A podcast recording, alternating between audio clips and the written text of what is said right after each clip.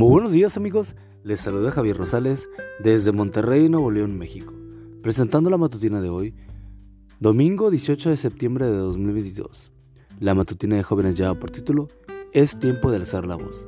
La cita bíblica nos dice, levantad bandera sobre un alto monte, alzad la voz de ellos, alzad la voz de la mano, para que entren por puertas de jefes. Isaías 13:2. El tema de este capítulo es la destrucción de Babilonia pero el profeta Isaías suele combinar en su libro eventos del pasado con eventos del futuro. En este caso, la destrucción de Babilonia es un símbolo de la destrucción de los impíos en la segunda venida. Isaías describe la destrucción en la segunda venida como un día de indignación e ira ardiente. El versículo 2 muestra una convicción que nos hace a través del levantamiento de una bandera. Es un llamado, una advertencia. Al pensar en el presente y el futuro de este mundo, es importante saber que Dios tiene aún un pueblo en Babilonia.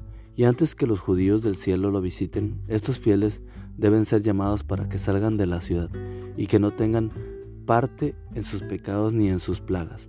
Y de ahí que este movimiento está simbolizado por el ángel que baja del cielo, alumbrando la tierra y denunciando con voz potente los pecados de Babilonia. Al mismo tiempo que este mensaje se oye el llamamiento, salid de ella, pueblo mío. Estas declaraciones unidas al mensaje del tercer ángel constituyen la amonestación final que debe ser dada a los habitantes de la tierra. El de Guay, El conflicto de los siglos, página 590. Durante mi vida he, salido, he sido testigo de cómo personas están esperando que nos acerquemos a ellas para compartir del amor de Jesús. Hay en nuestro mundo un deseo intenso de conocer la verdad, la gente necesita esperanza y solo el Evangelio podrá llenar los vacíos del mundo. Por eso hoy tú y yo hemos de aprovechar cada segundo, cada oportunidad que se nos presenta de compartir el mensaje de salvación.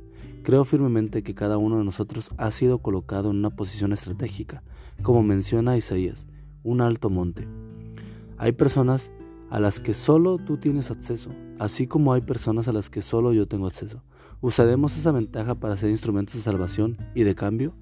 Hoy Dios te dice, te he colocado donde otros pueden verte, deja que brille tu luz. Amigo y amiga, recuerda que Cristo viene pronto y debemos de prepararnos y debemos ayudar a otros también para que se preparen, porque recuerda que el cielo no será el mismo si tú no estás allí. Nos escuchamos hasta mañana. Hasta pronto.